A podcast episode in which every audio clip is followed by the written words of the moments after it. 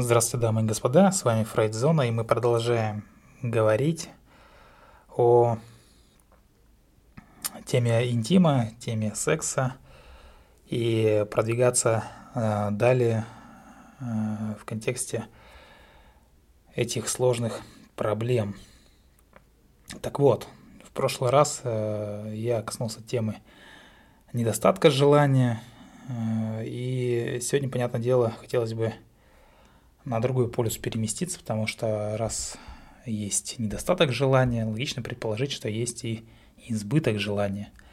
И поговорить хотелось бы сегодня именно об этом, что же с этим делать. Может быть, ничего делать-то и не надо.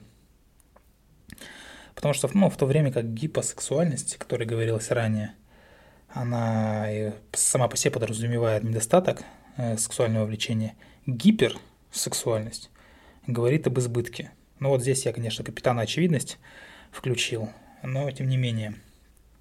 Проявление сексуальности – это нормальное явление для людей, чтобы никаких проблем не было в дальнейшем понимании. Естественно, возьмем это за нормальность.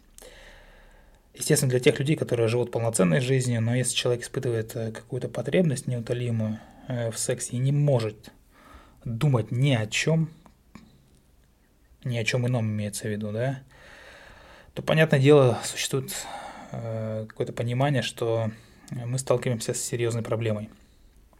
Такой гиперсексуальности ее нелегко диагностировать, поскольку, опять же, показателей нормы-то их особо-то и нет.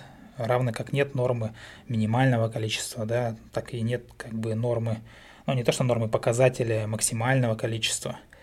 И избытка секса не существует. Все зависит, конечно же, от самого человека. Но когда же все-таки наступает критический момент? Уровень влечения у всех очень разный, оно и ясно. Для одних является нормой, для других, для других слишком много, для третьих слишком мало. И установленные мужчинами стандарты сексуального влечения ничего не значат. Я уже в прошлый раз каст говорил, да, что касаемо мужчин, что мужчины хотят секса каждый день до тех пор, пока не встретят женщину, которая хочет секса каждый день. Вот. И многие мужчины, опять же, например, считают гиперсексуальность признаком мужественности. То есть такую самцовость, альфа-самцовость, что называется. И совершенно не обижаются, когда их называют там донжуанами, казановами, там, э, ну и так далее, помешанными и прочее, прочее. А женщины же, напротив, как бы оскорбляют такие прозвища, подразумевающие, ну, подразумевающие вот эти прозвища подразумевают какую-то неразборчивость э, в сексуальных связях, Э, ну, что называется, низкая социальная ответственность. И, к слову сказать, мужчины склонны завышать количество своих сексуальных контактов, а женщины, наоборот, занижать. Поэтому, если партнер говорит вам, что у меня было столько-то, то, понятное дело, нужно здесь смотреть. Если это мужчина так говорит, то наверняка он немножко призавысил. Если женщина, то занизила. И гиперсексуальность или сатириаз у мужчин называется. Сатириаз. Ну, от слова сатир, понятное дело, да? И нимфомания, а, слово нимфа. А, у женщин это подразумевается ненасытная сексуальная жажда. Люди испытывают безудержную потребность а, в близости, именно в интиме, да, которую пытаются удовлетворить всеми возможными способами. На самом деле гиперсексуальность навязчивая и не, не очень как бы приятное состояние, при котором человек постоянно вступать в какие-то беспорядочные связи, не питая никаких чувств к партнерам. И женщины, страдающие этим расстройством, они чаще вообще не испытывают а, никакого удовлетворения, что называется. И гиперсексуальность, она классифицируется как э, заболевание, можно даже так сказать, при котором э, поведение человека, именно половое поведение человека приводит к различным болезням, понятное дело, да, резкому неодобрению общества, больных настолько поглощает мысли о сексе, да, что они полностью выпадают из какой-то нормальной жизни, в том числе общественной. И с гиперсексуальностью связан целый ряд э, девиаций, то есть девиантных поведений, э, включая компульсивную мастурбацию, регулярный э, секс с проститутками, анонимный секс с несколькими партнерами, да, ну, ну, то есть как бы связи на одну ночь. Э, ну и многочисленные связи, помимо там постоянных отношений, регулярную поддержку каких-то организаций сексуально ориентированных и, ну и прочие какие-то отклонения, э, типа вуайеризма, э, развратных действий в отношении детей, насилия и прочее, прочее. То есть тут целый спектр, он огромен. Проституция, педофилия, мазохизм, фетишизм, секс с животными, трансвестизм и это все тоже имеет в своей основе болезненное пристрастие к сексу, так или иначе. А, но любая из этих девиаций сама по себе не приводит к сексуальной зависимости. Ну, условно буду, буду говорить, как бы, скажем так, я не, э, каких-то тонкостей здесь не приведу. Понятное дело, что что-то, то, что я перечислил, является незаконным, является аморальным, но тем не менее. Разумеется, людей могут называть сексуальными маньяками только из-за того, что они сексуально более активны, чем другие. Ну или получают удовольствие не, эм, неприемлемыми для кого-то там способами. На самом деле гиперсексуальный человек не просто тот, кто занимается сексом чаще, чем вы. Даже с медицинской точки зрения это состояние диагноз часто вызывает горячие споры. И в прошлом, в соответствии с общепринятым взглядом на женщин как на существ менее сексуальных, а, многие медики предполагали, что гиперсексуальность почти не свойственна мужчинам, да, потому что это их нормальное состояние, да, зато почти э, каждую женщину, получившую от секса удовольствие, считали там нимфоманкой, особенно если ее влечение было сильнее, чем у партнера. Такие женщины становились объектами насмешек, осуждения, э, порицания, ну и так далее. Э, что касается сексуально активных мужчин, то на них, как говорится, рекламация не поступала. И нормальность э, женщины измерялась, ну, в плане сексуальной нормальности, измерялась по ее, опять же, мужу. Если она проявляла меньше желания, чем он, то считалась фригидной, да, а если больше, то нимфоманкой. То есть здесь нужно было прям вот четко соответствовать. И по мнению некоторых представителей, э, естественно, из мужчин, женщина с большими сексуальными потребностями, она слово вызывала, ну как бы вызывала э, к жизни э, мифы и опасности, связанные с женской сексуальностью, пробуждая древний страх мужчин перед зубастым лоном. Но это как бы ладно, лирика и прошлые какие-то пришлые представления – гиперсексуальности женщины.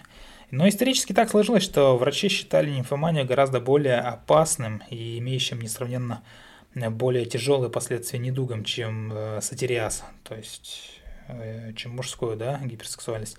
Нимфоманке суждено было стать э, проституткой, ну или закончить свои дни в каком-то там сумасшедшем доме, так как сатир в мужском обличье, он мог вести весьма комфортную жизнь, если ему удавалось хоть чуточку контролировать свои побуждения.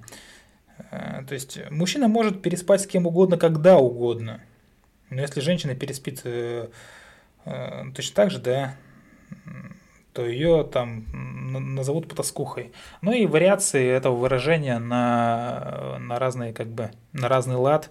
Что-то типа, если э, любой ключ открывает замок, то это определенно плохой замок.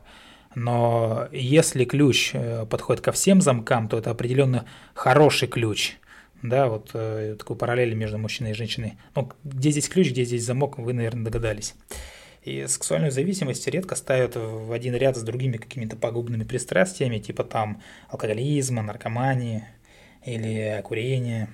Фактически ее вообще не считают заболеванием или зависимостью, в данный момент, естественно. И гиперсексуальных людей называют просто какими-то там распутниками, жеребцами-самками и прочее, прочее. В зависимости от пола, естественно. И если для лечения алкогольной и наркотической зависимости используется такой метод, как бывает и используется резкий отказ от употребления спиртных напитков или там наркотиков, то в отношении сексуальной зависимости ничего подобного не существует. В данном случае воздержание или безбрачие – это не лечение, не лечение, а лишь э, очередное поведенческое нарушение – Причины одержимости сексом не обязательно клинически обусловлены. То есть сексуальное влечение может повышаться в результате обычного стресса, поскольку секс является идеальным средством восстановления душевных и физических сил, и, как э, правило, приносит наслаждение, за которым следует полная релаксация. А с другой стороны, основная проблема может крыться в потере контроля над влечением, вызванной травмой головного мозга, какими-либо другими заболеваниями, либо повышенным гормональным фоном. Такое тоже часто встречается. И сексуальное нарушение может быть связано даже с той или иной формой эпилепсии или патологическим состоянием, таким как, например, болезнь Альцгеймера. И некоторые специалисты, они полагают, что гиперсексуальность э, могут вызывать психологические, неврологические какие-то заболевания, например, биполярочка, да, деменция. У людей, страдающих биполярными расстройствами, гиперсексуальность проявляется в периоды обострения в виде каких-то резких изменений уровня сексуального влечения в зависимости, опять же, от настроения. И за болезненным пристрастием э, к таким вот беспорядочным связям могут лежать и также глубокие психологические проблемы, в то время как обычные люди относятся к сексу и к сексуальной активности, ну, как-то спокойно, да, ну, есть она и есть, ну, нормально, то есть не зациклены только лишь на этом. Да, когда дело доходит, да, как бы тут вопросов нет. Но в обычной жизни постоянные думы об этом, ну, как бы не, дум, не думаются.